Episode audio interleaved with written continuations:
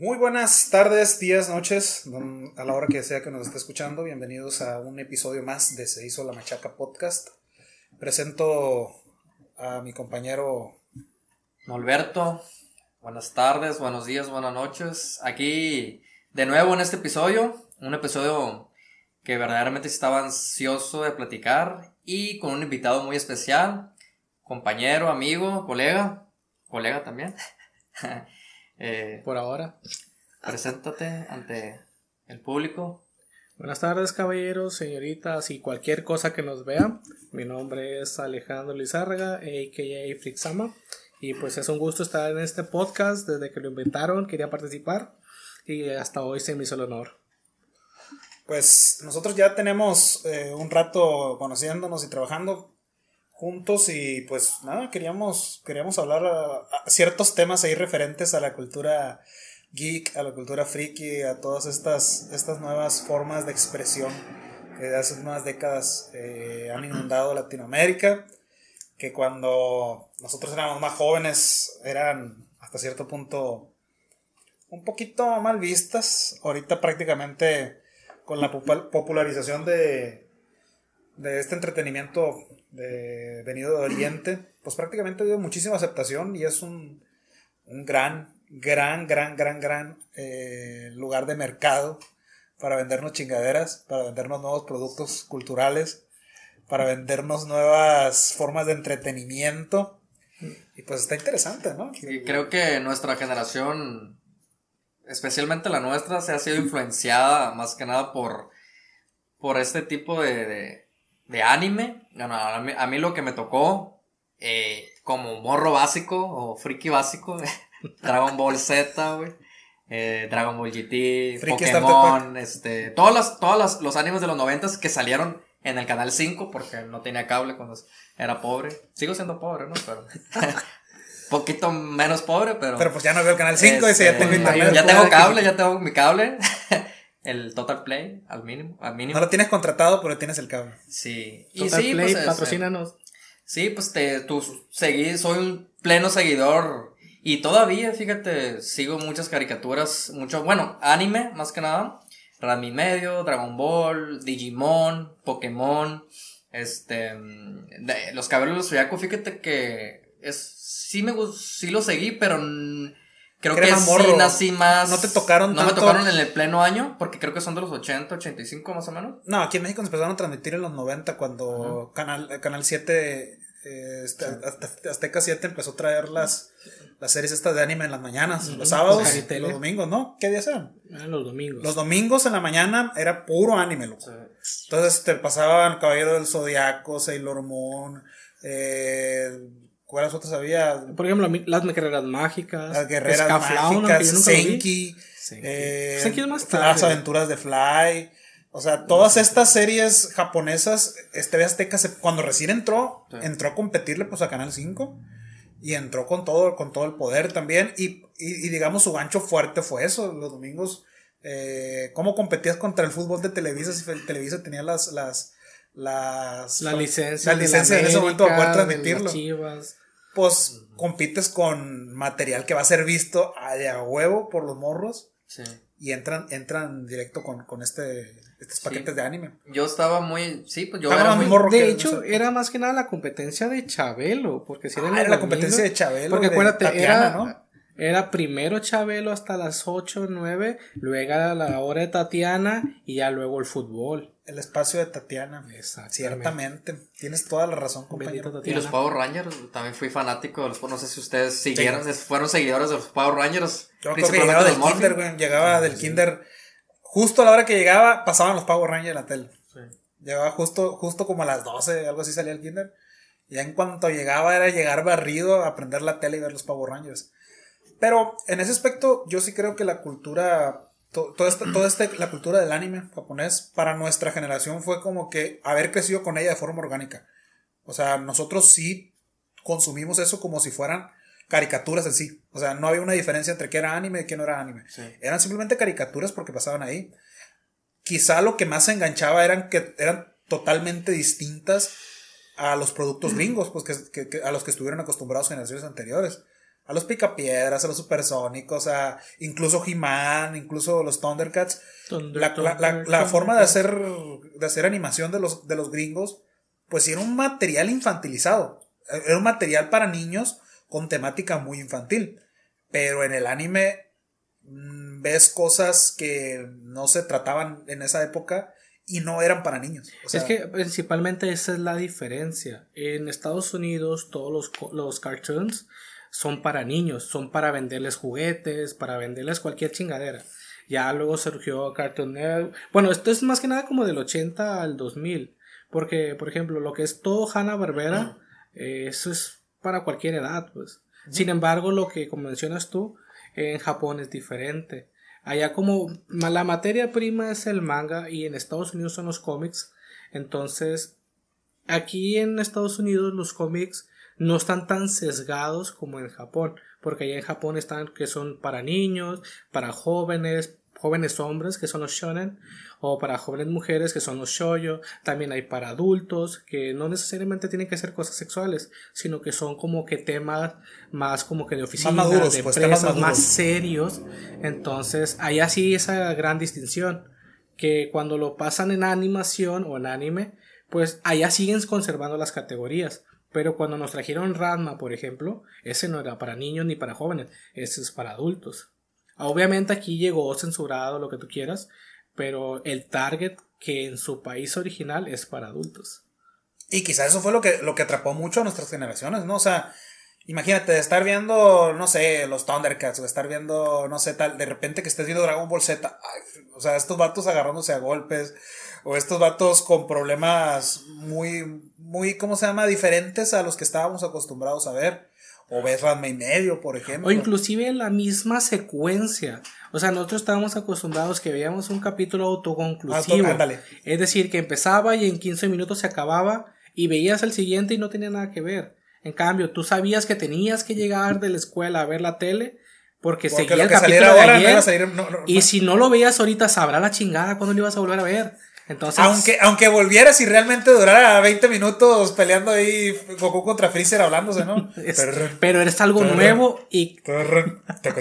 Oye, pero lo peculiar, bueno, particularmente a mí me gustaba el diseño lo, de la caricatura del anime. De los, de los ojos, este, medio como ovalados grandes, o sea, la expresividad, pues, que tenía. que, tenía un diferenciador con respecto a las caricaturas de, americanas. Y es lo que más me llama la atención. No sé por qué siempre tuve ese, ese gusto por, por ese diseño que tenían los japoneses con el, con, el, con el anime. Porque, si te fijas, Dragon Ball, Pokémon, Digimon, es el mismo diseño, es el mismo estilo de caricatura. Con los ojos así grandes, este, eh, no sé, la cultura diferente. Hay, había algo que, que, que sí diferenciaba la, el anime respecto a las, las, caricaturas americanas. En lo americano, ¿qué fue lo que me gustaba? Pues, realmente me tocó la vaca y el pollito, pero nunca. Johnny Bravo, ese tipo de. Dexter. De, Las chicas Sí me gustaban, pero no generaban el impacto que me generaba el, anime en aquel momento. Es que es, es, es, precisamente lo que comenta, lo que comentaba Alejandro ahorita que el tipo, el tipo de la forma en que te van a, te, sí te va narrando una historia. O sea, todos los capítulos te van narrando una historia, no son autoconclusivos. No es simplemente ver las aventuras de fulanito, en donde cada capítulo está en una nueva aventura y, e inicia y termina y tiene un fin completo y cada capítulo es independiente de los demás. Aquí sí estás viendo un desarrollo del personaje y lo vas acompañando en las distintas etapas y pueden pasar 200 capítulos y el personaje que te encontraste al principio es totalmente diferente en el último capítulo. Cosa que el capítulo gringo, casi todos los superhéroes o casi todos los personajes ya llegan terminados, pues. Ya llegan siendo lo que van a hacer durante todo, todo, todo el desarrollo del, del, del programa. Sí, pues de hecho, por ejemplo, Pokémon es el único que sí sigue esa fórmula porque es para niños. Tú sabes que cada capítulo es diferente y se acaba, pues no tienes que esperar al siguiente para ver en qué acabó. Sin embargo, de trasfondo hay una línea de que, por ejemplo, ah, es que quiere llegar a la, a la, liga. Pokémon. Y pues, ah, mira, este pasa en medio de la nada, pero siguen esa trayectoria. Y, los, y las chicas superpoderosas no. no ah, Hasta cierto punto es como que, ah, mira, esta temporada sí está ligada, Porque, ah, mira, ya tienen este nuevo poder que antes no tenían. O cosas por el estilo. Pero generalmente eso es lo que te genera el anime. La ansiedad de seguir viendo porque, pues, ¿qué va a pasar? Sí, es que pues, fue, Quizá lo, más, quizá lo más comparable al anime de, de la cultura gringa ya es cuando los cómics comenzaron a pasar a las, a las aventuras en, en animación. Que empezó a salir la, la, la, la serie de los, de los X-Men, la caricatura de Spider-Man. Ándale. Guepardo. De hecho, por ejemplo, la caricatura de Spider-Man del 95 es una joya de... Spider-Man, Spider-Man, Spider-Man. Y pues Sí, todas las que le han seguido también, pues. O por ejemplo, los X-Men, aunque fueron dos temporadas, pues también te llaman mucha atención. O, Eran muy buenas esas. O de hecho, por ejemplo, Las de es- Batman, la caricatura de en- Batman. es que en esa década fue donde empezó a desarrollarse toda esa nueva mecánica de animación. Por ejemplo, yo no sabía que primero salió la serie de Batman. Y que a los dos años, al ver que pegó mucho, decidieron hacer la de Superman. Y ya, o sea, por ejemplo, si tú recuerdas esas dos caricaturas, estaban bien, y bien hechas, te gustaban. Sí, estaban muy bien hechas. Y eso después dio paso a la Liga de la Justicia, eh, la Liga Y de la Justicia revivió y sacó, y sacó a los superhéroes de los cómics, los llevó a la animación y ya después que vieron que era súper super rentable, brincaron a las películas y tenemos pues ahora el universo cinematográfico de Marvel y pues el intento del universo de DC, pues pero... Pero pues a ver, a, ver- a ver qué, a ver qué se les ocurre. Pero de- de- en esa forma, quizá lo que más se le puede comparar a la cultura. Es que, por ejemplo, manga, es que en es esa toda esa e- cultura de los cómics gringa, pues. En esa década fue cuando fue como que el pique de los cómics. Y las animaciones esas fue como que la que los revivió.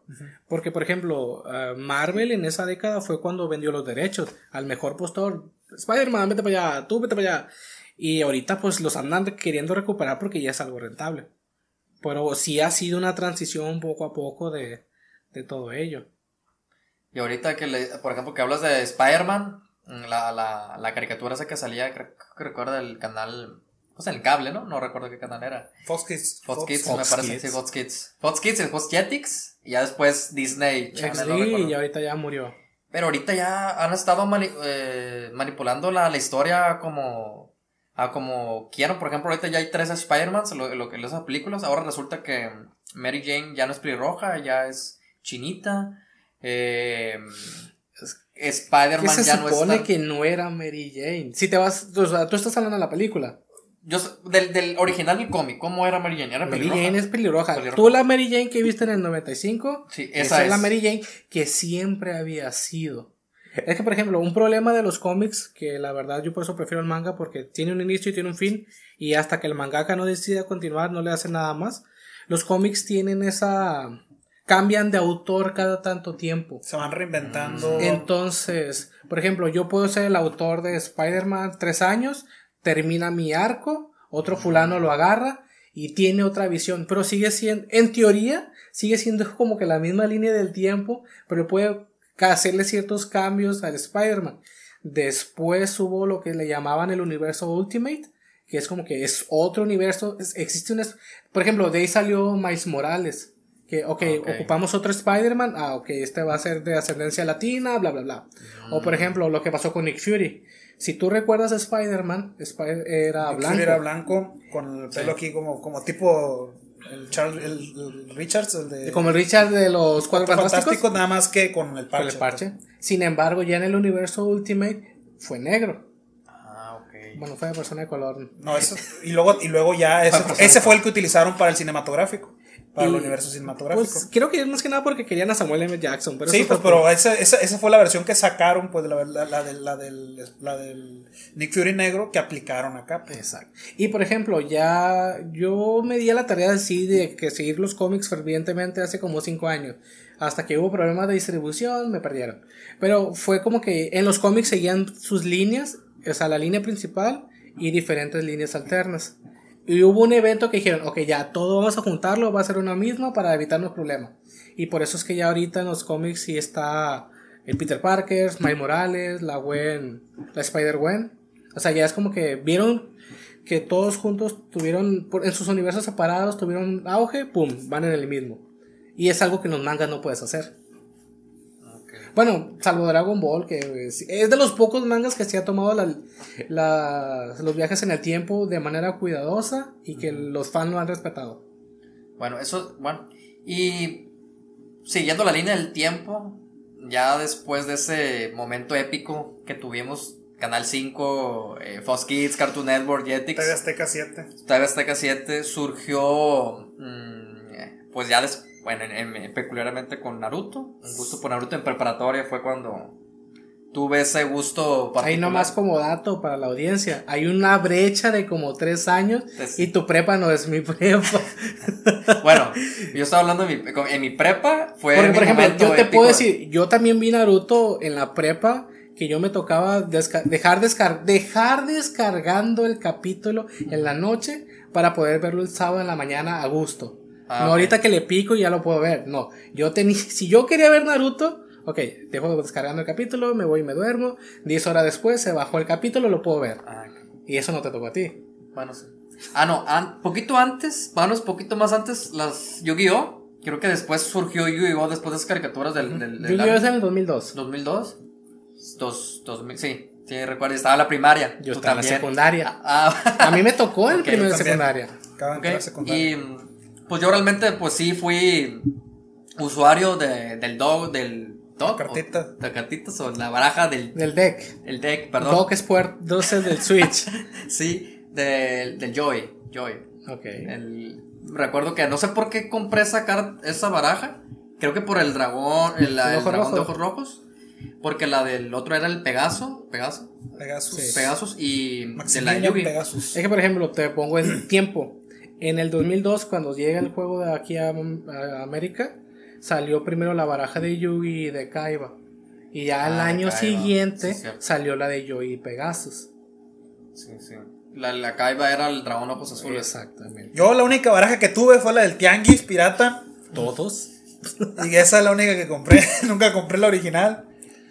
Pues Y que, ya, esa fue, esa fue la única que, que, que, que usé, que jugábamos mi carnal y yo. es que, por ejemplo, aquí sí se popularizó mucho la piratería porque no había como que métodos legales de conseguirlo. Ya hasta el 2004 en Walmart, Ley empezaban a traer cartas, pero era en español. Y ya, y había pasado la fiebre para la gran mayoría. Yo me acuerdo que ya cuando, se, cuando ya las empecé a ver yo, ya no me daban ganas de jugar, pues. O sea, ya no, ya no tenía el hype por querer jugar Yu-Gi-Oh! Ujú. A mí me pasó lo mismo. Cuando ya pasó ese auge, yo, yo pensé, no, pues esto ya se extinguió. Y, oh, sorpresa, hace poco tiempo está, hay mucha gente metida en el, en el, en el, en el juego. Y hay torneos, hay torneos en línea que eh, yo, yo desconocía eso. Pues de hecho, ahorita que hice torneo en línea el sábado pasado Sí. por lo de la pandemia, me tocó participar en un evento nacional con, y jugar contra gente de Veracruz, de Yucatán y todo a través de la cámara, pues. Oye, pero ¿cómo juegan? ¿Ponen cámara al, al- al- Sí. Pones Por cámara ejemplo- a, tu, a tu tablero y el otro pone cámara a su tablero y así están moviendo y así están Ajá. jugando. Sí, por lo y por lo regular procuras que siempre las manos estén ahí, que las puedas estar viendo porque hay uno que otro tramposo, ¿no? Y en Eh, promedio, ¿cuánto dura un juego, un juego en promedio? Hoy en día, con, con la evolución del juego, sí puede durar 20, 30 minutos. Ah, ok. Ah, pues es, es rápido. ¿Cuánto, ¿Cuánto le invierten la gente, por ejemplo, ahorita para armarse un buen deck? Mm, si nos, por ejemplo, si tú quieres ser competitivo, si quieres ser una persona que vaya a torneos, ganar y aspirar a ir al mundial, tu deck no debe de costar menos de 6 mil pesos. Gata. Porque, por ejemplo, en ese que, que jugué, yo tengo un deck que hace dos años era así, ganó un mundial ese, ese deck, por ejemplo, y ahorita ya, pues, por el, ha habido decks mejores y no vale tanto, o sea, Han ido nerfeando algunas cartas, han ido... Pues no es que se nerfeen, salen otras más rotas. Entonces, por el mismo uso y desuso, se va desplazando. Por ejemplo, yo me acuerdo que el primer juego contra el que jugué, es un, me aventó una carta que, ah, esa vale mil pesos. Ah, O sea, va- que si yo ahorita, por ejemplo, quisiera, quisiera jugar y me comprara el deck, el- un deck de hace 15 años, ¿no? La de Joy, la de La de Joy. Joy o la del, la del Yugi, la, la- La de Yugi. el primer deck de Yugi. la Me hacen, me hacen... No, no, es que el, el formato ha evolucionando tanto. Por ejemplo, si tuviste la caricatura, ah, bajo un mono, seteo dos cartas, vas. Hoy no, bajo este mono que me trae este mono que ta ta ta ta ta. ta. O sea, eh, por ejemplo, ese deck con el que me tocó jugar, él jugó 10 minutos solo, yo nomás lo estaba viendo. Y ya hasta el final, ah, vas. Y me deja un campo así con monstruos que no podía vencer. Jalé, ya, perdí. Vamos al siguiente. El juego ha evolucionado mucho en ese sentido. Sí, no, yo me quedé en esa época de que bajo en modo defensa, fulanito, y este, y pongo la trampa y la verga. Y de hecho, a raíz de eso, por ejemplo, hay mucha gente, como dice él, que le gustó mucho Yu-Gi-Oh! en su época. Quisiera volverlo a jugar, pero no les gusta la mecánica nueva. Eh, como que la época dorada que mucha gente recuerda es la del 2005. Entonces, hay torneos no oficiales de esa época.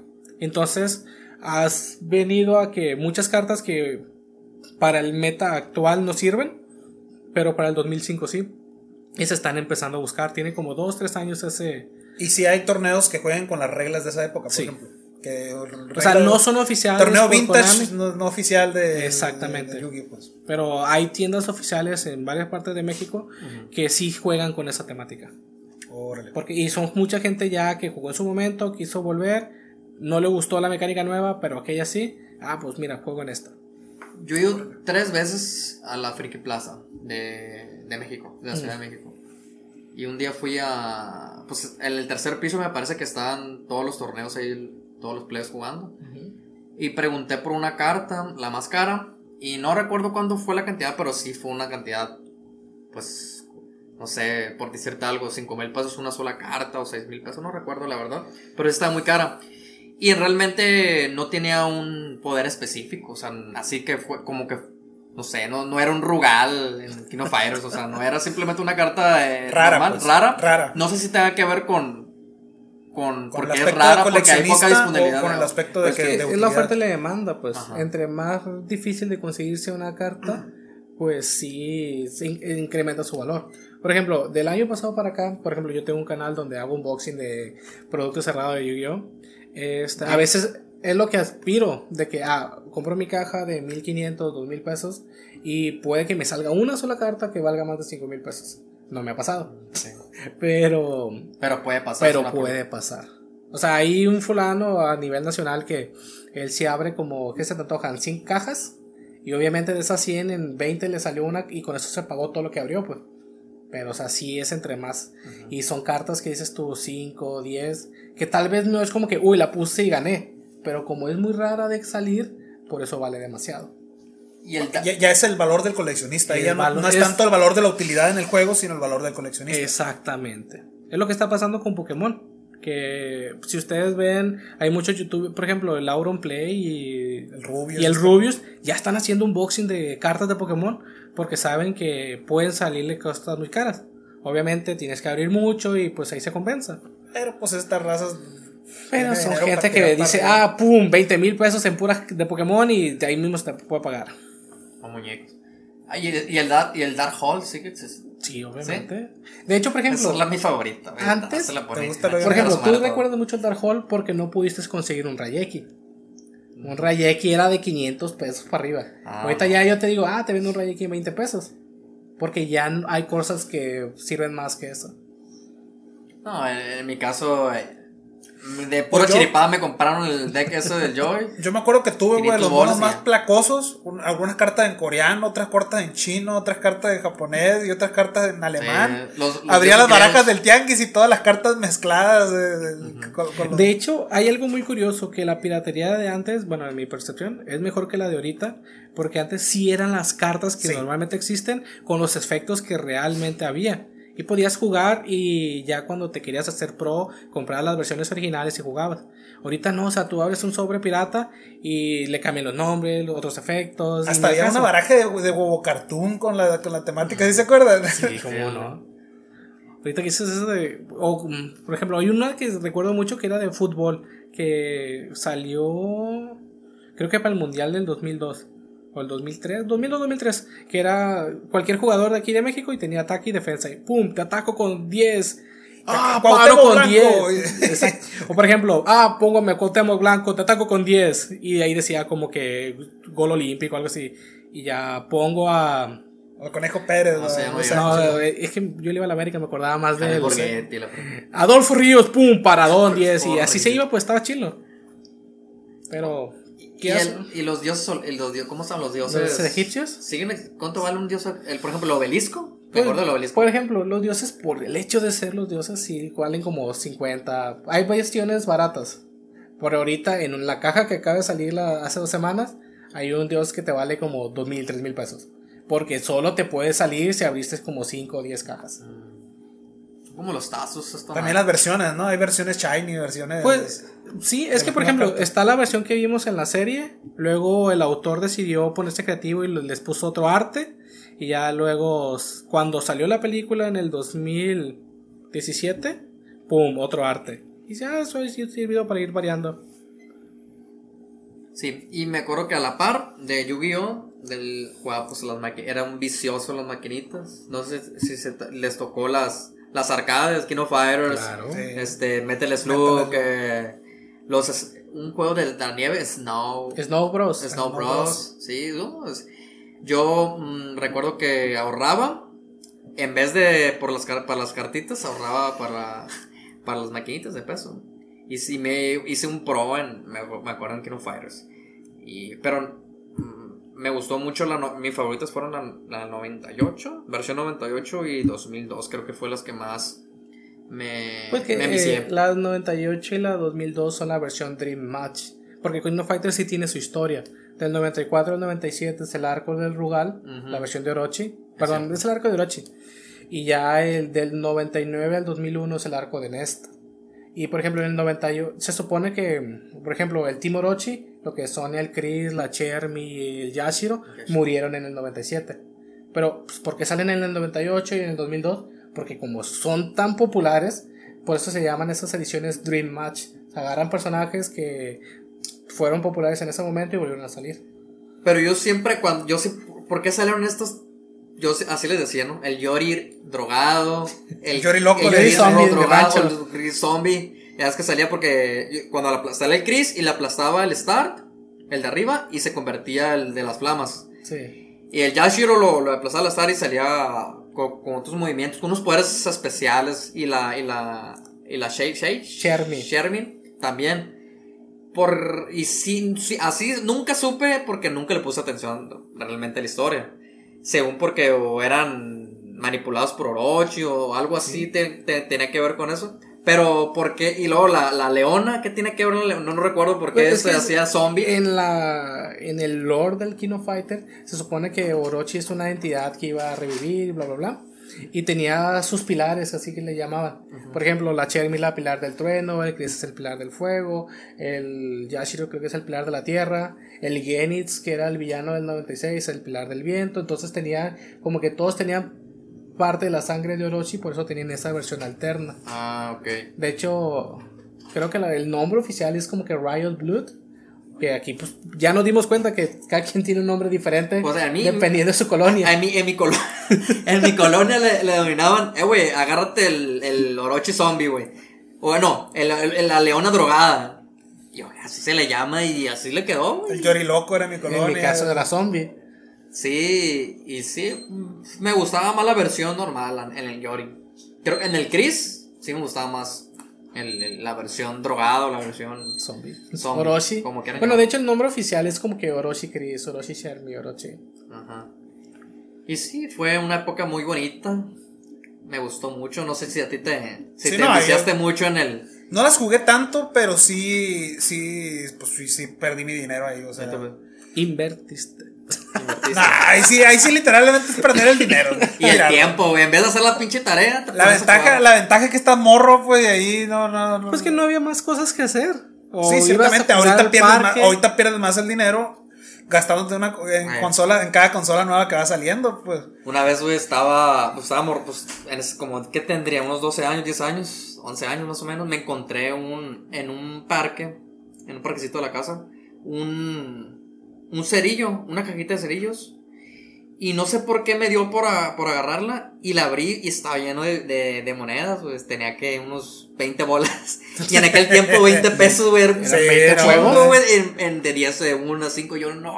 Todavía es un chingo, güey. Eh, güey, no, güey. Fui muy feliz. Todas me lo, obviamente me lo chingué a las maquinitas. Eh, y a mí me duraba, un peso me duraba toda, toda la, la, la, la serie de King of Fighters. Hasta ya hasta el Rugal. Sí, pues, Lo tus 20 vencía, minutos. y lo vencía. O sea, yo sí, co- sí, sí me costeaba porque, para, porque les pedía dinero a mis jefes y me daban, pues nomás de 5 pesos, ¿Cuánto pues no te me iban a dar para 20, no me iban a dar diario, diario 20 pesos para jugar nomás los maquinitos. Hicieron 20 pesos me dan en la universidad a mí diarios. No, hombre, era un, creo que sí, o sea, me, y nunca se me va a olvidar ese momento que me encontré esa caja de cerillos lleno de, de monedas y que ha de haber sido de un albañil o no sé. Eh, y bien piñado.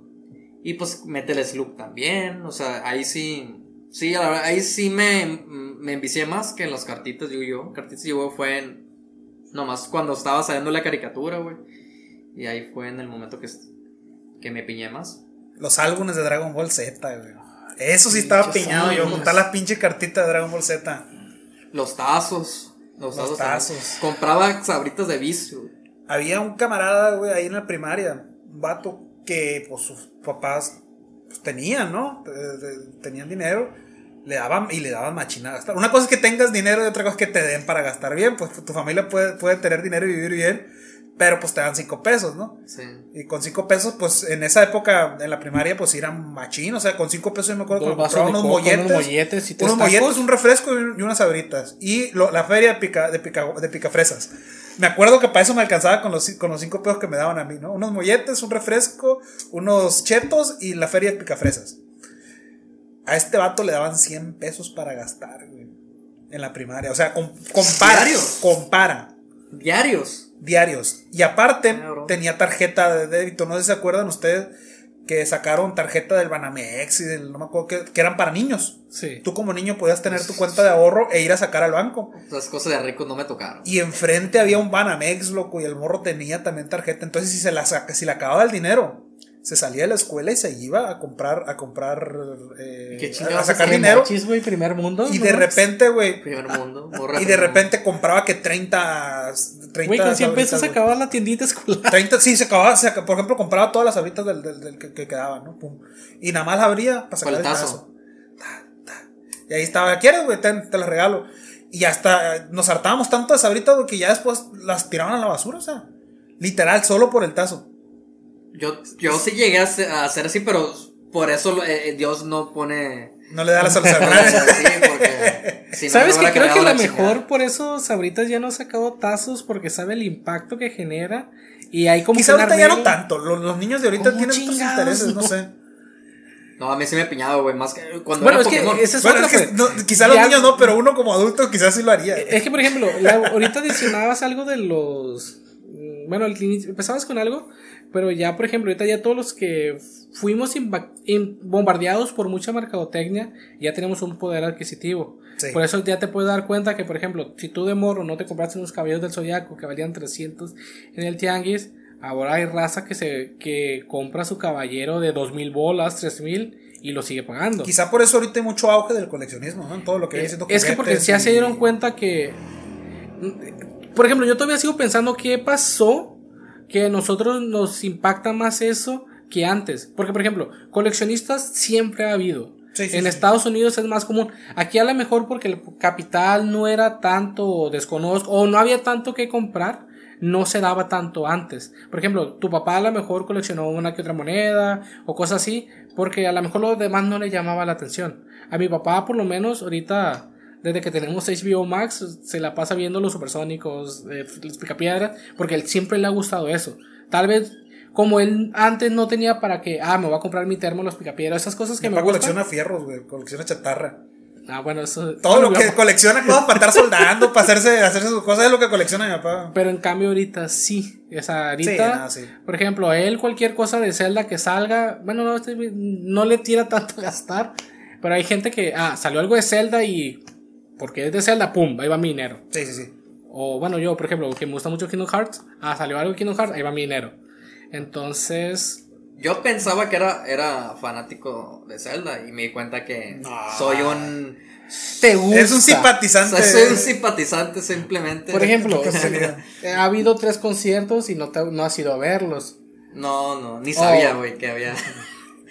No estoy. Hay personas que están tienen la trifuerza tatuada. Sí, o sea, hay gente que lo ha marcado tanto que le gusta y lo ostenta. Y es una cultura que está muy padre, pues. A veces sí, bueno, no te vamos a estigmatizar porque no te gusta el grado de los demás. Pero hay gente que sí, pues de que, ah, güey, tú eres fan, pero no haces esto, esto, esto, no eres tan fan. Es que a- a- a- así como para mucha gente el fútbol es una parte integral de sus vidas y no entienden su vida si no es a través del fútbol, si no entienden su vida a través de estar consumiendo fútbol, de estar yendo a los partidos, de estar eh, conociendo las estadísticas, por ejemplo, de los jugadores, de estar bien actualizado en todo lo referente a fútbol, de ser crítica de fútbol.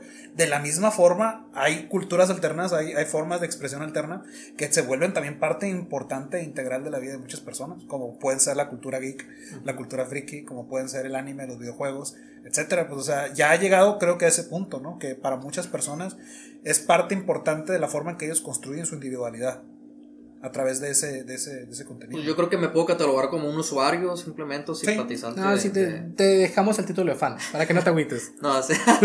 Fan no creo que, que pueda llegar a. Pues es que tú vives a, a través, o sea, que mm, como dice él, pues tú no construyes tu vida alrededor de ellos.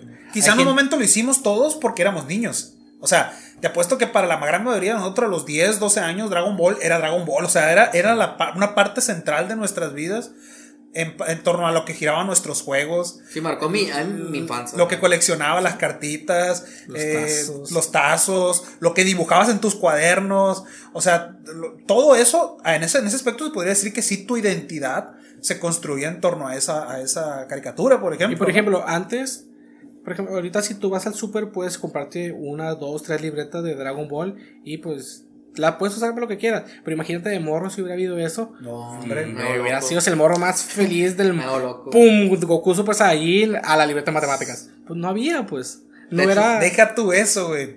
Ahorita, si tú te dedicas, por ejemplo, a la, a la, a la venta de, de publicidad y cosas por el estilo, puedes tener una impresora 3D. En aquella época, pues tenías que buscar figuritas de, de- de Dragon Ball. Ahorita las puedes hacer tú mismo, loco. En el tianguis, güey, te ibas a la, la, la, a la Huizachas, güey, comprabas los monitos. Pues de el- hecho, el- el- el- con de cara de Goku, de con- un solo color. Con cara de Goku y el cuerpo luchador, ¿no? Así. Sí, pero ahí lo del santo. Pero había. Era lo que, era lo que se veía, pues ahorita quizá nuestra generación, al haber, como dices tú, al haber estado tan expuesto a todo este contenido de morros, ahorita para nosotros sí fue parte integral de la forma en la que construimos nuestra infancia. Y pues quieras también es como que a veces algunos crecemos o crecen con de que y no tuve esto de morro ahorita que ya puedo. Ahora que- ahorita ya que voy puedo- comprando, pues. Exactamente. Y pero fue como que una mezcla porque viví, vivimos en la parte porque también iba empezando las consolas. En ese momento, o sea, toda esa todo ese tipo de contenido de anime, caricaturas con la con el Nintendo 64, Super Nintendo, Super Nintendo después 64, pero también yo me acuerdo que salía a las calles a jugar fútbol, a jugar jue- eh, pues jueguitos que las generaciones pasadas de, de, de, de los milenios, pues también lo, lo, lo hacían como el avioncito, que el elástico, ¿no? las escondidas.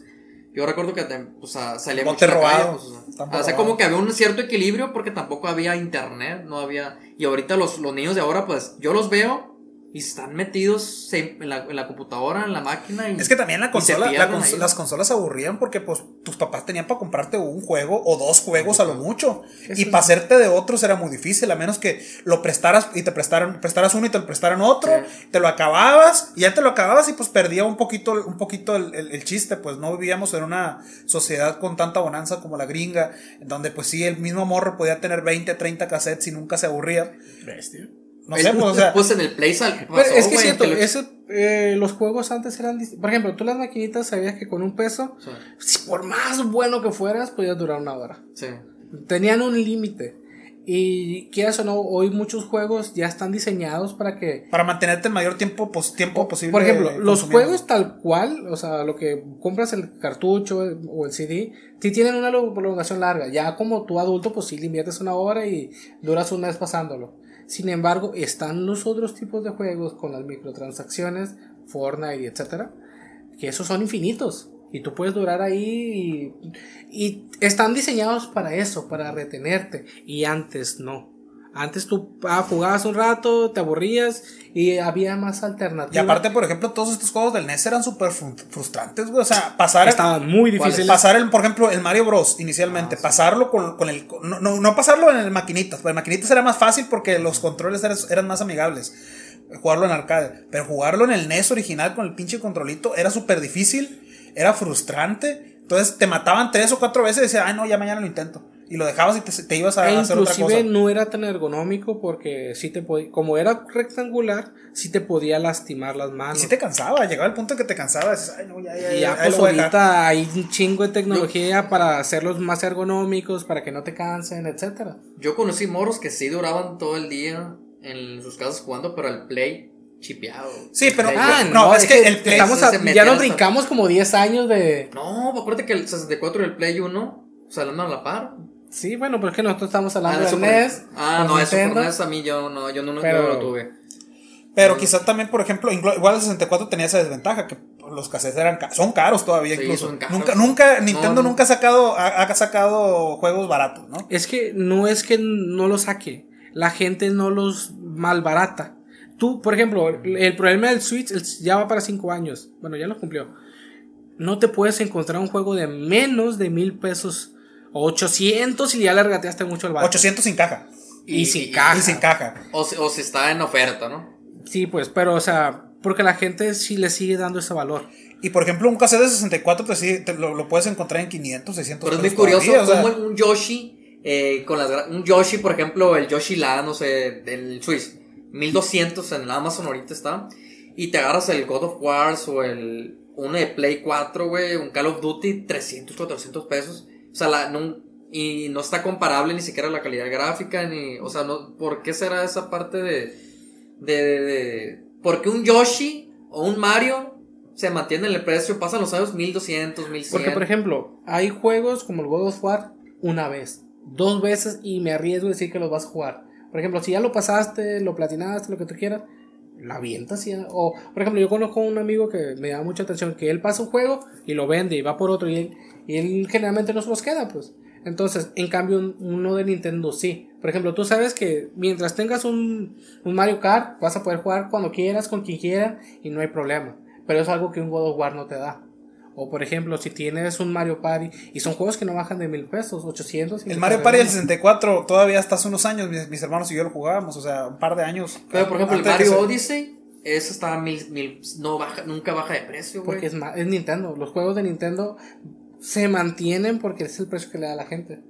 Y los de. Tiene una fanbase muy, muy y ni se sólida. diga el Zelda. Y de hecho, y también como sacan juegos un poquito más a lo largo, por eso es como que te dan margen de que sigan teniendo. En cambio, un God of War sale uno nuevo cada dos años o cada tres. Y un Yoshi sale cada que se acuerda que existe. Quizá el éxito, el éxito que tuvo la Play y que fue distinto al 64 fue el hecho de que la primera Play se le podían meter juegos pirata. Rápido, rápido. Nada más teniendo una quemadora de, de- de- de- de discos, ya podías sacar los juegos que tú quisieras. Y eso hizo que la Play se hiciera tan popular y por eso los que tenían Play tenían muchos juegos. O sea, porque ibas al tianguis y te comprabas los juegos piratas y, te costaban 20 pesos. O sea, eso, eso, eso quizá hizo que la PlayStation fuera la primera consola masiva que aquí en México casi todos tuvieron. Yo no la tuve, por ejemplo, pero un vecino sí la tenía. Entonces, y pues íbamos a jugar con el vecino, ¿no? En ese aspecto, pero era precisamente porque el catálogo de PlayStation pues era pirateable y el de 64 no.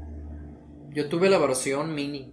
Esa versión ya venía, La ya versión- venía eh, ¿cómo se llama? de- bloqueada para que no, Sí. no a esas las tenías que chipear ya. Sí, porque al final de cuentas era un disco. Entonces ya lo ripiabas y. Sí. Pero pues realmente fui más Nintendero en esa época. No sé por qué. Pues me piñó, pues como tú dices, Mario Kart, Smash, Zelda me, me, me traumó. El Ocarina of Time nunca voy a. Ahorita sí estoy en una disputa entre el Ocarina of Time y el, el Breath. Breath, Breath of Breath of the the Wild. Wild. Pero como ya va a salir la segunda, la, la secuela, va, estoy ansioso de ver qué rollo, a ver si lo llega a superar. o- Breath of the Wild, qué buen juego es, ¿eh? O sea, ¿Ya lo jugaron, pasaste? Ya lo pasaste. como cuatro veces lo he pasado y sí. Pero si sacas a todos los, co- lo- lo- las semillas. No, las semillas Ah, no las he contado todas, o sea. No, no, no. Si es un juegazo, Si es un juegazo. Y estoy entre. Es que no sé si. O sea, si- no me enfada. no, lo- de repente me aburro y lo vuelvo a pasar, lo vuelvo a hacer. Pues, o sea, sí me. Sí. Sí, me sí te, sí te da muchísimas posibilidades el juego ese de Es que es pasar el mundo abierto. Porque o sea, como ya no lo hicieron lineal, tú te puedes ir para donde tú Es quieras. que es un juego. que ese juego es muchos juegos a la vez. O sea, Sí. como puedes pelear, es eh, mundo abierto, pasar templos, eh, patinar, porque hay unos eh, hay unas misiones que Bueno, Ah, no, pues con el mismo escudo. Que te vas a una colina y, y andas, o sea, tiene muchas modalidades. Sí, la, pues fue el, el juego del año, me parece, el 2017. Entonces, ahí sí estoy entre... Pues yo nada más el Switch me lo compré por ese juego. Ese o sea, juego. realmente el único interés Yo que yo tenía era, No, ese yo- juego yo y la neta sí vale la pena, o sea. Yo por los dos, eh, Zelda y el Smash. El Smash. Porque el Smash también es... Estuvo... Sí, por esos dos. Ya después me compré el Mario. Ya, yo me acuerdo que cuando Ya recién- querías justificar que, ok, ya compré el Switch, ocupo más juegos. Sí, ya. Sí, ándale, ándale, como diciendo, ya, pues ya lo tengo, ya lo, ya, ya sigo comprando, ¿no? Pero ese juego, la neta, qué buen juego es. El Ocarina, pues yo creo que es el, el valor nostálgico. También es un juegazo. O sea, Ocarina of Time yo- es, es el primer juego que utiliza la, la, la- la jugabilidad 3D con un, perso- un solo personaje. No, y luego la, la banda sonora, güey. No, es un- ese juego lo sigues jugando en la actualidad y no ha envejecido, no ha envejecido mal, pues. O sea, sigue siendo bien disfrutable. No, y más que, que- La que hubo- historia también. La historia. mucho. Y la actualización que, que, que hubo en el 3D. Más 3D del- eso, la, la la, la, remasterización. del DS. El 3DS. Este, pues ah, yo no lo, no lo he jugado, pero bajó nivel en el templo del agua. Me acuerdo que, que el templo de agua duré, güey. Pues no es mames, que güey. no es que bajó un nivel, sino que ya la practicabilidad de los botones te ayudó más. Porque, por ejemplo, para. Como el problema era lo de ponte las botas, quítate las botas, ponte las botas. Ujú. Como que meterte al menú, quitarlas, ponerlas, era más Era complicado. no. Y yo la última el- vez que lo jugué me volví a quedar en el templo En agua. el. está, me- me Y en el arreglas. 3DS no. Entonces sí le ayudó más en ese sentido. Y era muy curioso, güey, porque yo pasaba los juegos y no sabía inglés, güey. No sabía inglés y pasaba los juegos. O sea, yo platicaba con los. Con los. Y le daba nada. le daba, le daba, ah, ah, ah. Y ahí le hallaba, le encontraba, batallaba un montón, pero. Y no había internet, no había tutoriales. Y lo pasaba. Habían las revistas de Nintendo, del Club Nintendo, donde con pura lógica, las- sí, yo como- como que con pura lógica de pro- tratar, probar, probar, prueba y error, prueba, Prueba y error, pues. Es como cuando no sabes para dónde irte, pues órale, rodeas todo el mapa hasta que encuentres una puerta. Pero también antes, por ejemplo, eh, tal vez no había internet, pero como había más gente que los jugaba en tu, en tu cercanía, sí, como que, güey, no es Ah, que sí. mi primo que vive en el otro lado del mundo me dijo que esto. Ah, No, y sí, normalmente, sí, y había mucho normalmente el juego boca. que jugabas no era tuyo. Normalmente te lo prestaban y lo prestabas por otro. eh, y le decía, hey, güey, la neta, estoy atorado aquí. ¿Cómo, cómo, cómo cómo- cómo pasaste esto? Ah, mira, y ya venía a tu casa y ese día hasta él mismo te lo pasaba ese pedazo que no podías, que no O podías cuando pasar. una vez me dijeron, oh, güey, unas botas voladoras. Hay unas botas voladoras, güey. ¿En dónde, güey? Si ya pasé tan. No, es que se lo consigues en el templo del, del pozo, como el templo del, ¿Del de fuego? los- del- no, de la oscuridad. Creo que es el. Ah, Es el templo de que te, te metes a un pozo, güey. En la. No me acuerdo qué Hierro. templo. partió, ¿no? En el templo de las sombras. Sí, de los hombres, de Sim. Entonces, el que tienes que usar el consigues. espejo para entrar. Sí, ahí consigues las botas y yo bien piñado, güey. Y ya, pues ya, bien piñado porque lo ponía, me vestía Link del rojo, el la- rojo, la espada, la, yo le decía la Excalibur, güey. Ya no sé cómo, les... No, la, la tercera. La, la otra, la, La que Goron- conseguías Goron- por- La Goron. La Goron. La Goron Sword. ¿Cómo se llama Goron, no? Era- es la que te daba el Goron gigante, ¿no? Sí, sí. Goron Knife. Goron Knife. Era Ok. el cuchillo Goron. Que tienes que hacer un montón de vueltas, que huevos de, de, de, de todo, por todos lados para que te Y dieran que, te- la- que el límite de tiempo, que tenías que cumplir todo eso antes Sí, de que se acabara el tiempo y llevarle Sí. todo para que se pudiera curar los ojos del. ¿No te acuerdas de eso? No me acuerdo. Era la, la- eh, porque eran tres espadas. La primera la básica, la segunda la master, la master y la tercera era esa. Yo le decía el Excalibur porque no sé. Y había otra, otra, otra parte donde tenías que endurecerla, porque esa se rompía. Ah, no, esa era la chafa, la que se la, la La, chafa. la- la normal se rompía, entonces había una versión que tenías que endurecerla y era cuando tenías que hacer esa Hacer misión del eso. tiempo, ¿no? Y pues ¿cómo le hacías, güey, si no sabes inglés? Por como te dices tú, no, güey, es que de, después de este vato tienes que ir con aquel vato. Y así con puro puro de que este güey ya lo hizo, ah, lo voy a intentar y así y pues siempre estabas metido en el juego. Pues y Pero es que es cierto, por ejemplo, ahorita tú si tú que eres maestro, escuchas a los... Bueno, tal vez ahorita en, la en el nivel en el que estamos no es tanto, pero si tú escuchas a los morros de primaria, mm, ponle, en la situación actual, todos están hablando de Minecraft, todos están hablando... Por ejemplo, eh, hace como dos meses estuve interactuando con un primo de 11 años. Yo no sabía que existía un juego que era como tipo Pump It Up, pero que se llama Funky Nights, Freddy Funky Nights, no me acuerdo, FNF. Y ya, por ejemplo, vi al Diego jugándolo, él hace streaming de eso. Entonces, y en la escuela donde también, por ejemplo, tal vez ahorita no es como antes que todos en tu cuadra son de tu edad y puedes estarles preguntando, Pero ¿y en la escuela, ahí donde se comparten todos los rumores y secretos? Es que también tiene mucho que ver con, con el tipo de contenido que consume, ¿no? O sea, uno, uno consumía mucho anime, muchas de esas cosas en la. porque era lo que pasaba en la tele. Y estos moros también consumen a mucho streamer. O sea, realmente el contenido que ven ellos Son streamers. son streamers. Es distinto el contenido que, ve, que, que, que ven los morros ahora al que veíamos nosotros. Y eso también configura las formas en las que juegan. Porque, por ejemplo, ah, eh, como hay tantas cosas que jugar y, por ejemplo, los más morros no tienen, no les compran una... Hay, bueno, hay, hay lugares donde no les compran una consola. ¿Qué les queda? Ver a gente jugar. Eso es lo que ha popularizado a los streamers. Digamos que gracias a Latinoamérica, que no todos pueden comprar los juegos, hay O gente que, o lo que sea, pues, un tel- por ejemplo, no todos los teléfonos corren ciertos juegos, entonces, si ven que todos sus amiguitos están hablando de eso, pues me chuto los streamers para saber y para tener de qué hablar con los amigos. Con el que sí tienen los, los que sí tienen consola. Exactamente. Entonces, ¿cuál es tu juego favorito de toda la historia? ¿Cuál sería el, el cualquier, eh, cualquier empresa? Ya sea Nintendo, ya Sony. ¿El que más he jugado o el que más ha... No, el que más te guste. Es una muy pregunta muy interesante. Porque ahorita, por ejemplo, juego mucho los Kingdom Hearts, juego mucho los Pokémon, pero que digas, mi juego así súper icónico, me cuesta mucho trabajo elegir. Pues de tantos que Yo quizá el que más he jugado, el que más tiempo le he dedicado, el que más cariño le tengo es el Age of Empires de computadora 2. Ah, El, que, el que más, ¿Eh?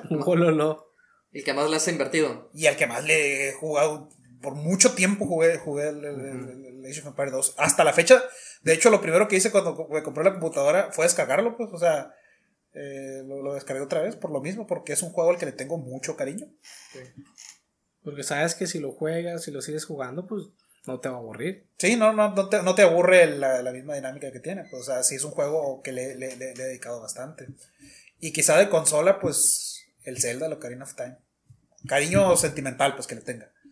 Juegos más chingones, pues ahorita han salido mucho más fregones, mucho más, más kilos de Fredo, igual tan, tan, tan perro.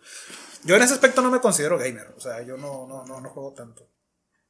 Pues, por ejemplo, los que más me ha gustado puede ser Soul Calibur 2 de GameCube. ¿Que sale el link? Sí. Porque, por ejemplo, yo no tuve consolas hasta que me compré un GameCube por allá de segundo de prepa. De Nintendo y Super Nintendo 64 jugaba con los vecinos. O sea, iba con mi primo y jugaba al Mario, jugaba al Donkey Kong, etc. De gollete la bestia. Todo de pues gollete. que, por ejemplo, lo no-. Sí, bueno. en las situaciones que estábamos antes no me podían comprar una consola. Ya hasta que yo estuve en la, en la prepa, de hecho me compré primero, por ejemplo, un 10, un 10, un Game Boy Advance, porque un amigo me vendió su juego. Es más, de hecho, por ejemplo, es, eh, cuando yo fui a computación, eh, por, por allá de, estaba en tercero, conocí los emuladores y fue el, uf, uf, me jugué, chuté casi los, todos los juegos de Game Boy De Advance. Game Boy Advance yo también. Y ya pues cuando salió el, el Let's Green de Pokémon y un amigo lo estaba vendiendo, no sé por qué. Ah, se, se lo compré. Yo no tenía ni siquiera Game Boy. Un compañero de la prepa me prestó su Game Boy porque no sé por qué y ya ahí lo jugaba. Me iba caminando jugando la prepa a la casa. Ya hasta cuando salió el 10, un compañero de la prepa... este, ah, pues el Alexander, creo que sí lo conoces. ¿Quién? Alexander. Alexander. Estaba en la carrera con el... Bueno, Mm, anyway. El punto es que este güey quería comprarse su 10, tenía un Game Boy Advance SP y ya pues se lo compré y ya pues ya pude tener mi propio Game Boy para jugar. Fue tu primera consola, Game Boy. Fue mi primer consola. Siempre digo que el GameCube, pero es cierto, el Game Boy Advance SP fue la primera. Estaba bien chido ese, el SSP. Yo tuve el otro, el- también lo compré en el Tianguis, me acuerdo. Que, que ahorré, me costó 300 pesos. 700 creo que me lo vendió él, no me acuerdo. Y lo compré con una beca también. No, el que, el que compré estaba bien puteado, está todo rayado, no, No, tenía, pero el mío venía con funditas y... no tenía la tapadera de atrás, o sea, le, le ponía una cinta para que no se le, no se le vinieran las pilas.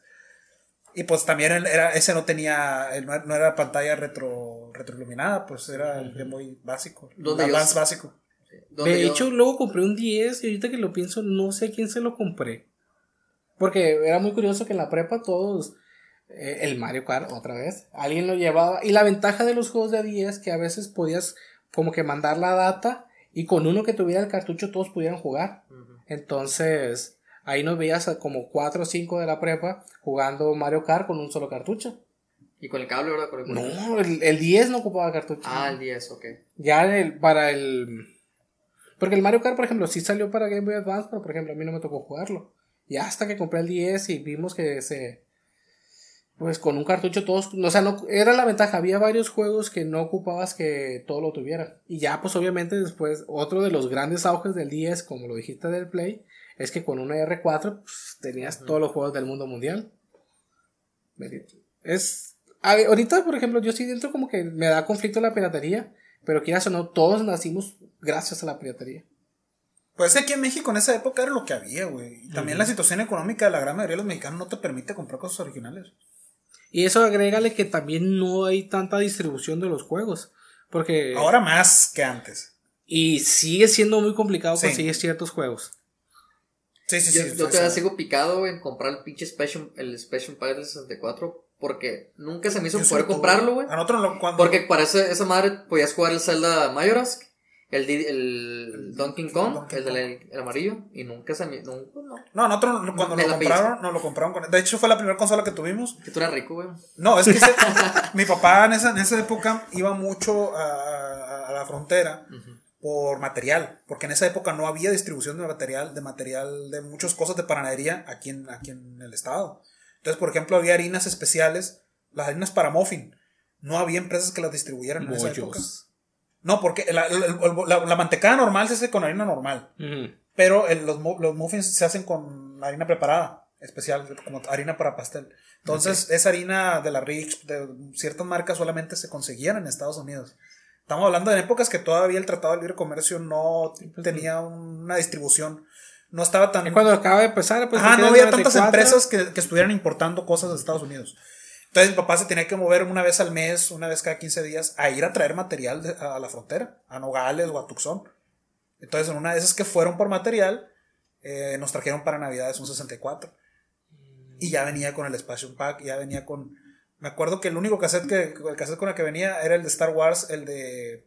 Mm, Anda, el de la moto, ese. No, eso no. No, el de, el, ¿eh? el de los pots. El... No, era el de Star Wars, donde andabas con el mono, el vato, el de la pistola. Ah, no, eso no jugué. Ese me tocó jugar el de las carreras de pots. Shadows, Shadow of, of, of, Empires, of the Empires, creo que. Sí, Eso no, Algo así. Y ese fue el único cartucho que tuvimos como por cinco años, Así, literal. Lo que hacíamos era lo prestábamos, nos prestaban uno, tal, tal, tal. Luego nos lo regresaban. Luego lo volvíamos a prestar, lo, lo cambiábamos por otro, y luego, pum, nos lo volvían a regresar. Y ahí está todavía el juego, ¿eh? No, sí, pues una Y ya después, cuando ya estuvimos más grandes, eh, seguimos jugando 64 y era lo que jugábamos, lo que jugábamos ya a los 13, 14, 15 años. Y ya que entramos a la prepa, empezamos a trabajar mi hermano y yo, ahí mismo en la panadería. Entonces ya nos daban dinero y con ese dinero ya empezamos a comprar cartuchos ya usados en el tianguis. Y así fue como empezamos a hacernos que del Smash Bros, que de otros juegos. Y ahí fue cuando yo empecé a ahorrar para comprarme el, el, ¿cómo se llama? ¿El Smash Pack? no, el no, el expansion pack ya venía con. Ya lo compraron. Así. Así, así me compré el primer Game Boy, el Advance. Mm, no, es que está bien, pues yo, por ejemplo, a mí yo no me trabajando, pero pues ñoño, tenía mis becas y pues con eso. De hecho, ahorita estaba acordando, por ejemplo. De alguna manera, güey, tenías que. Pues el dinero, de, ajá. Los que dicen que estudiar no deja, por lo menos de estudiante. Ay, mira, eh, me, me, da risa, por ejemplo, ahorita que decías de que. Bueno, en la prepa, por ejemplo, a mí me daban 75 pesos a la semana. 65. 75, pesos. Entonces. Estás hablando del 2000, ¿qué? 2004. Eran para los camiones en principio. en teoría, pues los camiones valían 4 pesos, 2 si pagas con credencial. Eran para los camiones y los burritos de la escuela. Ponle. Pero pues yo nunca. Entonces. Ah, y aparte iba a computación todavía. Pero bueno, el morro sí iba a computación. Compraba su sobre de Yu-Gi-Oh! Se venía caminando del centro. Y ya con eso me quedaban como 20 pesos para la mano. Entonces, había prioridades. Ya cuando me dio la beca fue cuando compré el Get Boy Advance Speed, luego compré el cubo y un amigo, no sé por, sigo sin saber cómo, porque me vendió como 8 juegos en 1200 y ahí venía el Soul Calibur, venía el Mario Kart, venía el Mario Striker y pues con, el, y servía para jugar con mi hermano. O sea, todos aquellos players que creen que es imposible porque no tienen dinero, todo es posible. Es que tienes que aprender a capitalizar tu dinero. Por ejemplo, ahorita estoy más gordo porque ya gano más dinero y me alcanza para las dos cosas. Antes no. O comías, o, jugabas. Y pues es mejor jugar. Ay, Me da una marucha y ya me pongo a jugar, a chingar a su madre. O un frijol. Nada. ¿Eso es un lujo? Tortilla con sal y la chingada, ya, me pongo a comer. Aire y ya, güey, con eso lo sacaste. No, y caminaba un montón también, porque como no agarraba camiones para poderse comprar esas cosas, caminaba mucho. este y güey. ahorita que me vine en Uber, me voy a ir en Uber, pues, ah, pues no. Está bien. Lo bueno que, que saliste bueno para la escuela. Pues que, pues, cuando encuentras la motivación correcta, de algún lado tiene que. Fíjate que, bueno, ahorita que mencionas que tu juego favorito o lo más querido es el Soul Calibur 2, donde venía el Link, yo lo compré, güey. Y se me cayó el disco y se rayó. Lo puse, güey. Y aparentemente no le pasó nada. Y agarraba los monos. Así que yo lo compré porque, pues, por el Link. Soy amante del Link. De... Eh, güey, güey. Selecciono el Link. no, puse el cursor en el Link. No disc. No sé qué. O sea que se dañó el disco solamente Por ese mono. por el mono, güey. Yo me quedé. Qué mala suerte. De que lo. Porque lo. El motivo por el cual lo compré porque venía el link. Se me cayó el disco. Se rayó. Y nomás ese mono no podía solucionar. No, es saladísimo. Y me agüité, güey. de- Parecía que me habían robado el. El, el, el GameCube. No, pero. Y nunca se va a olvidar ese momento. Tuve el Sonic Adventures. Ahí le agarré gusto al Sonic. El Sonic Adventures 2. ¿Y cuál más tuve? El Mario Sunshine. Ah, Mario Resident Sunshine. 4. ¿Qué piensan de la nueva, de la nueva anuncio de No, Nintendo, del- de la nueva consola? La nueva La nueva versión de la consola. Pues yo, yo tengo el Switch. El Switch. El, el- ¿Cómo se llama? La- ¿Cómo se llama la versión esa? La nueva se llama OLED. No, no, no, la, la anterior, la, la que tenemos. No, normal, la estándar. ¿La nueva es Las- Nintendo Switch? Orquídea, no, no, no me acuerdo cómo le dice. Y pues yo lo leo. Dicen, pues está un poquito más grande. Mm, Y pues está el. La única ventaja que yo le encuentro es que es directo, se conecta directamente con el cable. juegas Ethernet online, quieres pero sí. jugar Ah, el, el dock. El dock, el dock. Pero por ejemplo, la bonita, consola en sí, pues la ventaja es que tiene el doble de almacenamiento. Por ejemplo, yo ahorita, mm, como no he jugado tanto en la Switch, no había sentido la necesidad de comprarla hasta hace poco que compré el Contra y no tenía, o sea, generalmente no he comprado juegos para bajárselos. Me gusta más. Pero pues si tienes una S, SD grande Pues ya. el detalle, yo no le pedo. había comprado una SD. Yo desde, el- desde que compré el Switch lo compré con. lo- lo- le metí una, una buena SD. Entonces. Quizá no sea, no sea el motivo para comprarlo. Yo creo que el único motivo para comprar esa consola es que no tengas la otra y te quieras comprar Sí, un Switch. pregunta, ¿se enciende el logo del Switch? Ya ves que- porque en los, en los comerciales, como cuando conectas al Switch al dock, se A lo mejor en el se dock, prendía en- como un LED el, el, el, el, el símbolo pues, del Switch. ¿Se prende? ¿O En la nueva no sé. No he prestado Me- atención yo tampoco he prestado atención? En el, en el comercial sale que le pones el, el, el Switch a la dock y se enciende. Y aparte también la ventaja, la ventaja es para aquellos que juegan mucho, que les gusta tener una experiencia bien chila jugando en portátil. Pero por ejemplo, yo el Switch casi, yo casi no lo juego en portátil. Yo tengo tele, pues lo tengo aquí, no, no es como que. Y luego no creo que vayas a costar 7 mil pesos. Y luego no es como que aquí uno anda en los camiones jugando al Switch. No, O sea, no, no, no es, no, no, no, no andas exponiendo esa consola para que te la vayan a robar, pues. realmente el 90% de que yo juego en el Switch ha sido portátil. 90%. De hecho, Pero por no, no, no tienes tele en tu cuarto. ¿no? Es el pero asunto, en, pues. en la sala tengo, pero no. Me gusta. O sea, es más práctico. mm, o sea, más, más- es que yo creo que ese fue el éxito de la Switch. No, es que De la- la- la el éxito es que tiene las dos, las dos, las dos La posibilidades, pues. Las dos posibilidades, pero por ejemplo, aquí hay gente que le, que, que le, que le interesa, por ejemplo, to- totalmente en modo portátil. En ese aspecto, pues te va mejor una, una Switch Lite. Eh, sí, pero por, Sí, pero no. por 1500, 2000 pesos más. Es el asunto, pues, o sea, No. obviamente, esta, esto lo que viene no es a competir con la Switch anterior, simplemente es a, sustituirla. O sea, no es, es una mejora, pues es, un- Una es- mejora. es- solamente es la mejora de la pantalla, es la mejora con la, el cable de, de- de- de internet, la entrada de, de- de- internet esta y ya. O sea, realmente es eso. O lo que puedes hacer es vender tu Switch. La vendes y compras la nueva. Si eres usuario, si eres. Pero es que si ya lo tienes, si ya lo tienes y te funciona bien el que tienes, realmente haría mucha diferencia de 120 a... No, y aparte es la pantalla más Por- bonita y la chingada. O sea, sí, y está más poquito más Sí, pues a menos que quieras mucho, mucho tener eso. Yo ese- pienso que hay gente consola. que sí lo va a hacer, güey. Sí. Que va a vender. Por ejemplo, yo, yo tengo el Play, el Play 4, lo tenía la versión normal, la Slim, y la Pro. no, tenía la Slim. Ah. Y ya luego surgió la manera de que alguien me vendía la Pro al mismo precio de lo que yo podía vender la Slim y agarré esa oportunidad. Ah, bueno. Por ejemplo, en el caso del Switch sí la veo más difícil porque es un precio muy caro.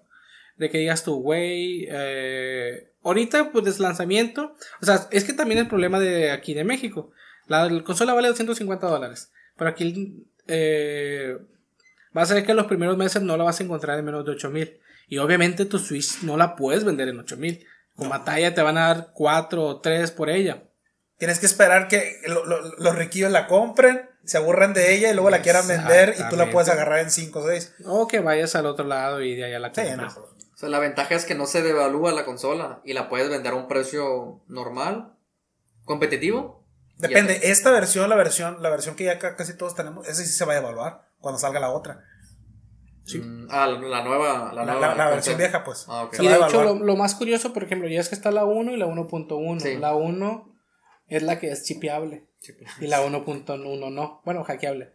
Entonces, este, tal vez no se va, no va a valer tanto por lo mismo, pues porque sí, se puede vender, pero como no tiene esa función que tiene la versión anterior, entonces, Yo lo que sí compraría la Xbox Series, Series S.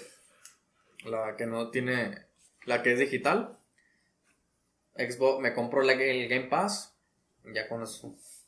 Ya cubro todo para jugar. Porque quiero jugar al. Pues todos los shooters. el- el- lo que es el Call of Duty y todo eso sí les tengo ganas.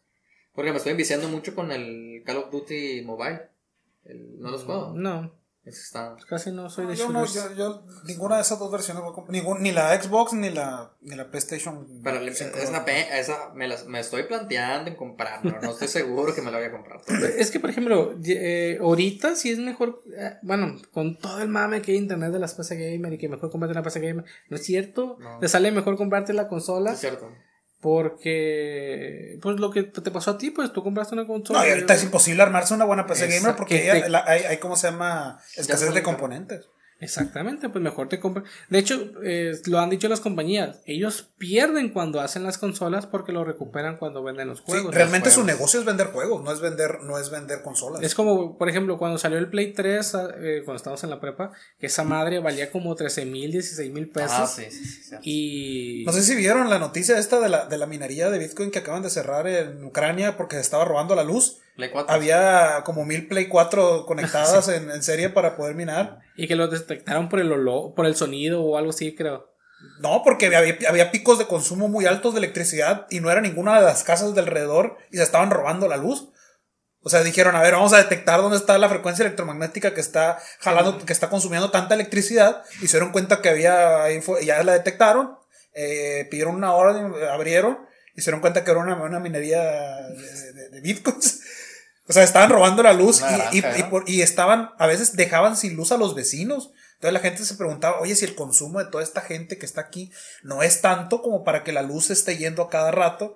Y era porque la, la, la, la, la, ca- la cantidad de consumo que estaban haciendo las plays estaban bien, bien canijo, pues, o sea, realmente tienen esa potencia, esa potencia esas consolas, pues, o sea, Y en la Play 4, ¿no? y en la Play 4. También no me acuerdo si en la policía de Chicago, no me acuerdo en Estados Unidos. Ya ves que estos sistemas de monitoreo de, de imágenes, de las cámaras, de, la- de las cámaras de grabación de vigilancia de, las calles, pues necesitaría un sistema de computación bien avanzado y era carísimo. No sé cuánto le salía a la policía poder hacer de todos esos equipos de computación. Y al final terminaron eh, poniendo también en serie Play- PlayStation 3 para alimentar el sistema de, vigilancia de seguridad de la ciudad. Chile, eso lo voy a checar. Fíjate que no me he puesto a la tarea a ver qué componentes tiene el- la Play la Play 5 y la Xbox Series X. Vi en Facebook, que se llama que tú lo compartiste, No seguro. como una, una especie de comparación entre cuánto me cuesta armar una PC gamer a, a como una, si fuera una Xbox Series X, y sale mucho más barato una Xbox Series X. Yo creo que es por eso, pues, o sea, me hace que los, los, la empresa le pierda la, a la, la creación de las consolas, pero le ganan mucho a la... a Por ejemplo, la y ahorita, como ya todo es digital, todo se está invirtiendo para ese lado. Y la ventaja que tiene Xbox es la retrocompatibilidad. O sea, todos sus juegos en su catálogo los, puedes, los van a poder vender siempre. Y ya como ahorita Xbox técnicamente ya no está creando juegos, está como comprando compañías Está comprando Bethesda, está comprando Valve, etcétera. Entonces, está aprovechando lo que otros ya hicieron, ya pagaron una cantidad, pero obviamente con el Game Pass se va a pagar a lo largo. Entonces, Sí, pues el, el, el, esa es la, la, la ventaja competitiva que y de hecho, Xbox. también puedes comprar un Game Pass que te abarque tanto para el Xbox como para la PC. para la PC. Porque ambos son de Microsoft a final de cuentas. Sí, pues es Microsoft simplemente. Es la ventaja competitiva que, que tiene Xbox. Ahorita sí, en esta nueva generación, la tiene por ganar es eh, Microsoft. A comparativa de, de Sony, que es PlayStation 5. Pues que ya ahorita, bueno, en mi percepción no sé qué es lo que los hasta... Si se basan en, en cantidad de consolas vendidas, sigue ganando Play. Porque Es que ya ellos mismos, lo, ellos mismos lo dijeron, o sea, realmente ellos ahorita no son competidores entre sí. Ya no realmente hay. su competencia, su competencia es contra todas estas distribuidoras como Apple, Netflix. O sea, ellos ya no están compitiendo por ver quién compra más juegos, ellos están compitiendo por mantener la atención de, su, de usuarios. El problema es que están compitiendo con muchas opciones de entretenimiento que no solamente son los videojuegos. Están compitiendo contra todas las, las plataformas de streaming de series y películas. Están compitiendo contra esports de computadora. Están compitiendo contra todos estos juegos de, de, de, pues de pago de celular. Que sí les está quitando mercado. Y en ese, en ese sentido son más aliados que adversarios. Es que, por ejemplo, este, con el paso de unos 5 años para acá, ha habido muchos juegos que son gratis, que son multiconsolas, pero con sus microtransacciones pueden ganar más que las compañías estas. Como el Fornite Como, o esas o cosas. sea, Fortnite ya hace dos años se peleó con Apple, se peleó con, porque pues les quería quitar mucho del mandado y dijeron, no, ¿sabes qué? Y ya las quitaron de las consolas, perdón, de los móviles, Los móviles. pero sigue estando en las consolas. Y te aseguro que Fortnite calcula, eh, factura más que, que las ventas de cualquier compañía desarrolladora de juegos de alguna de esas dos. O por ejemplo, el, el waifu de, el rey de waifu, el Genshin Impact, también está facturando mucho. El Genshin. El Genshin Impact. Entonces, con el paso del tiempo, te vas a dar cuenta que van a seguir naciendo más juegos gratis, pero con microtransacciones, y la gente pues va a preferir eso. Entonces hay mucha gente que puede preferir comprar una consola porque sabe que va a jugar ese juego gratis y ya lo demás se lo, y ya no te va a comprar otro juego más que lo que le va a invertir a ese. El Genshin eh, es como el, le- que le dicen el Zelda pirata. Sí. O el Zelda copia. Y, pero es. eh, yo, lo, yo lo bajé en el celular, pero realmente no. No, Yo no, no le juego dediqué mucho. 3, 4 horas y la neta ya no le quise invertir más tiempo. Sí, porque te, te, te envicias. Sí, te Y envicias. es y- RPG, ¿no? Una combinación entre RPG, mundo abierto. Y pues, como dice aquí. O sea, la historia está chila. Y la historia está chilita. La- lo atractivo o con lo que engancha mucho son los personajes o la versatilidad de poder escoger personajes. Y obviamente como es un gacha, es decir, estos juegos que te puede, tú le metes moneda tanto del juego como real y te puede generar personajes al azar. Y pues ahí es donde está el gancho, pues de que cada tanto tiempo sale un personaje con ciertas características y te gusta, ya pues quieres obtenerlo y si el juego no te da los recursos para ello, pues la tarjeta, Pues bueno. Pues en conclusión. Quedaron muchas cosas por hablar, pero. Pero pues te invitamos para otro día. Para Es que la- la- empezamos a hablar y ya para la próxima vamos a ir como que acotando temáticas porque sí hay mucho de qué hablar. Vamos a hacer como una especie de. de, Sí, de- la, sección, la sección de Alex. Vamos a, y vamos a traerlo. de jugar un videojuego, pasarlo y. y Pues inclusive pudiésemos hacer un streaming jugando tal juego y lo debatiendo. Sí. Sí, me parece bien. Podemos venir un día, jugamos a Smash y platicando jugando Smash. Cuando salga el nuevo personaje. Eh, ah, falta uno, ¿verdad? Queda Pues, uno ajá. pendiente. El nuevo. Perfecto. Bueno, pues vamos a ir concluyendo este, este episodio. Espero que les haya gustado. Quizás un tanto distinto de las temáticas que habíamos estado manejando, pero pues no queremos que esto se trate de un solo tema, sino poder abarcar todos aquellos aspectos que nos interesan. Eh, pues nada, muchísimas gracias por, por haberse aventado este, este episodio con nosotros. Eh, muchas gracias a Alejandro que vino a acompañarnos el día de hoy. Gracias a Espero que se haya sentido Pues, temática de, de qué hablar, siempre sobra. Hay, hay mucho que hablar, no podríamos durar horas platicando de esos temas, pero es una... Estuvo bien, estuvo bien. Una plática. Me hicieron recordar muchos momentos No estoy solo, no estoy solo. no estás solo, Pues, no estás hecho, solo. Esa es la, la conclusión a la que podemos llegar. Pues antes era algo muy estigmatizado. Yo me acuerdo que pues yo empecé a ver anime en la prepa y pues sí era como que, y este güey, porque en mi conjunto no había tantas personas que lo vieran. Y eres otaku. Pues no existe, esa palabra no, no se usaba tanto, pues. Entonces, Le gusta la mona china. Pero, o sea, quieras o no, puede que algunos tengan la dicha que estén en un lugar donde haya muchas personas que les tengan los mismos intereses y pues la pueden sobrellevar. Y hay otros que tengan la desgracia que sean uno o dos, que esté él solo en un conjunto de gente y pues todos le hagan el feo porque pues, y o él también se siente inseguro porque sabe que no, que no tiene con quién hablar, pero gracias a Dios ellos ahorita viven en, el inter- en la época del Internet donde hay mucha gente con muchos intereses similares y ya pues siempre hay foros donde que son amables con la gente, pues y se pueden acercar a ello.